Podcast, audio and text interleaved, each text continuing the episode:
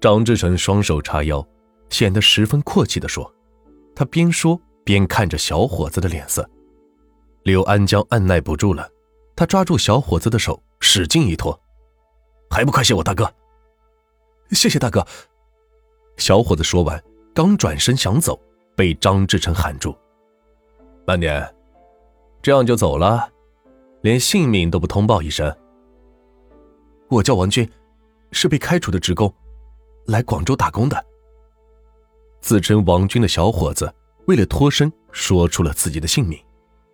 张志成开怀大笑起来：“哈哈哈，好，好，就要你这样的。王弟弟慢走，我请客怎样？”王军见脱不了身，只好点了点头。三人是来到了某家酒店，张志成草草的点了几个菜，酒杯交错。王军醉醉醺醺的道出了身世。他是河北人，大专毕业，被分配在某单位供职，每月的薪水总是只能供他挥霍几天时间，没钱他便无法过，便在河北某县城结识了专干爬兜的哥们儿，学来了一手爬兜的绝活。可好景不长，那帮哥们儿相继栽倒在警方手中，他感到事情不妙。便放弃了工作，逃到了广州。张志成听着，见时机已到，向刘安江打了个手势。刘安江会意的装出一副同情的样子：“哎呀，王老弟还有这么多苦衷，这里打工的人这么多，你一个人到哪里去找工作？华哥手下正缺你这样的人手，华哥，你就收了他吧，还到什么地方去招人呢？”张志成懒洋洋的伸了一下懒腰，显得很不情愿的样子。你多什么嘴？人家是大学生，愿意到我手下干。王军听出了话音，忙讨好的对张志成说：“大哥收了我吧，我会为你好好干的。”张志成这时露出了老大的本性：“愿意跟我干？”张志成问。“愿意。”王军答道。那你知道我们是干什么的吗？我不知道。刘安江环顾了酒店四周，见没有人注意，便侧身凑近王军的身边。我们华哥可厉害了，你看，他用手指了指张志成故意露出的半截枪柄。王军不看则罢，一看脸色是吓得铁青。刘安江见王军不语，威胁的说：“你干，我华哥不会亏待你。”不干，但是知道过底细的人，到现在没有一个活着，你自己看着办。说完，刘安江露出了奸笑。张志成有意吊起王军的胃口，站起身向刘安江挥了挥手说：“走。”两人便走向了酒店的大门。王军过了片刻才回过神来，提起行李，快步的跟上了张刘二人。大哥。我跟着你干。到底是读书人，这么快就想通了。张志成拍了拍王军的肩膀。王军加入张志成帮匪后，看到八个人只有张志成一人有枪，他对张志成出谋说：“华哥，要干大事，一支枪不行，能否搞些枪来，给兄弟们都武装一下？”张志成早已考虑到这个问题，要枪。并不是一件很难的事，关键是，要先搞笔大钱到贵州、四川一带去买枪，那里买枪容易的很。十月，张志成、刘安江、王军、赵石、陈武勇、欧贤武、张志伟等七人窜至东莞市大街，机会终于来了。刘安江在某银行营业厅前盯上了两位手提密码箱的男士，两人共从银行内。提取了二十七万元现钞，刘安江高兴的不得了，一路小跑到了张志成、王军的身边报告。张志成一咬牙：“妈的，就搞他两人，走，跟他们到车上再动手。”张志成摸了摸腰间的左轮手枪，跟着提着密码箱的两位男士来到了停在大街边的黑色皇冠车。一男士放下手提箱，从裤兜里掏出钥匙。正准备打开车门，张志成突然掏出手枪，大喊一声：“动手！”砰砰，就是两声枪响，提密码箱的两位男士倒地身亡。王军提起一只密码箱，赵石也提了一只密码箱，跳上了正租车接应的陈武勇车上，在众目睽睽之下消失在人海中。晚上八点，东莞市长安镇某出租屋内，张志成望着两只密码箱内的现金，大发雷霆：“他妈的，谁敢在老子屁股上插秧子？有种的站出来！”赵石被吓得像筛糠似的抖擞个不停。张志成凶狠的目光一一扫过七名成员脸孔，最后停留在赵石的身上。赵石噗的一声，双膝跪在了张志成面前。华哥，我没有，提枪来时我丝毫没有动过。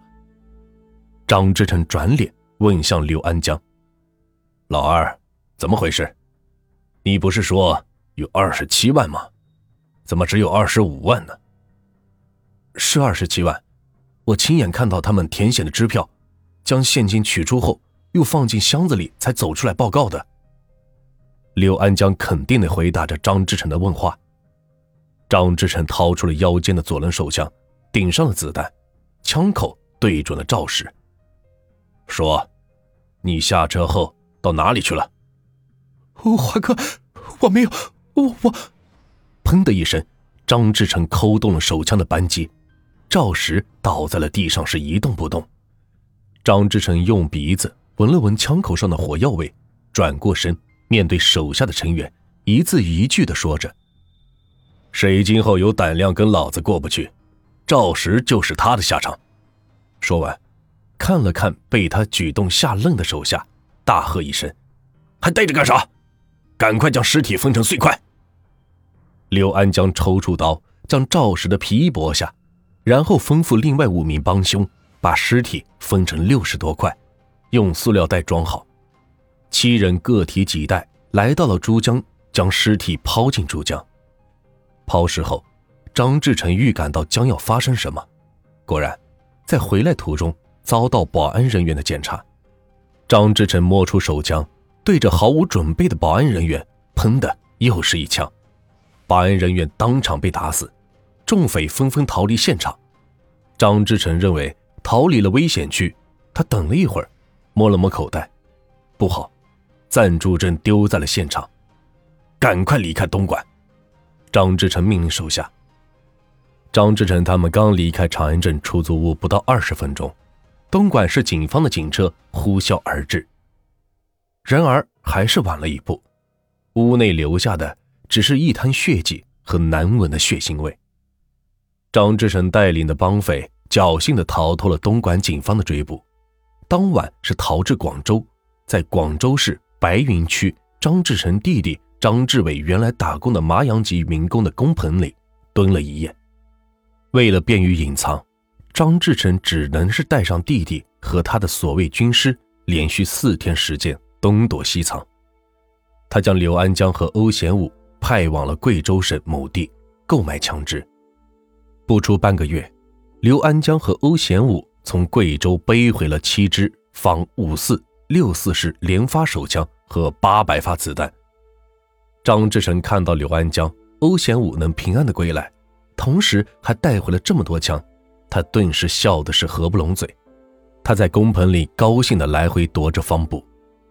王军出门打听警方追捕消息回来报道：“华哥，外面是风平浪静。”张志成哈哈大笑起来：“真是天助我也！”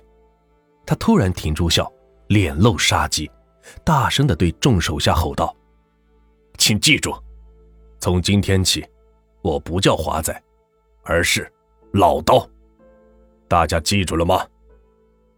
记住了。众匪回答道。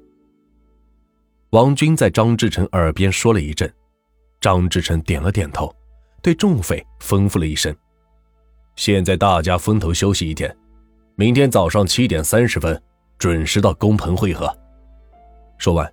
张志成带着刘安江、王军离开了工棚。再说东莞市的三起命案，警方仅凭在现场上寻找到匪徒遗留一张名为欧阳吕巴的暂住证，作为持枪土匪抢劫作案的唯一证据，突袭了出租屋，一无所获，也并没有其他任何的蛛丝马迹。十二月十三日，广州天河火车站车水马龙，六十二路大富豪双层巴士满载乘客。张志成经过军师王军的周密策划，一行八人混入了客车内。当车开出天河市站门口不到一公里处，张志成掏出了腰间的手枪，大喊一声“打劫”，谁动就打死谁。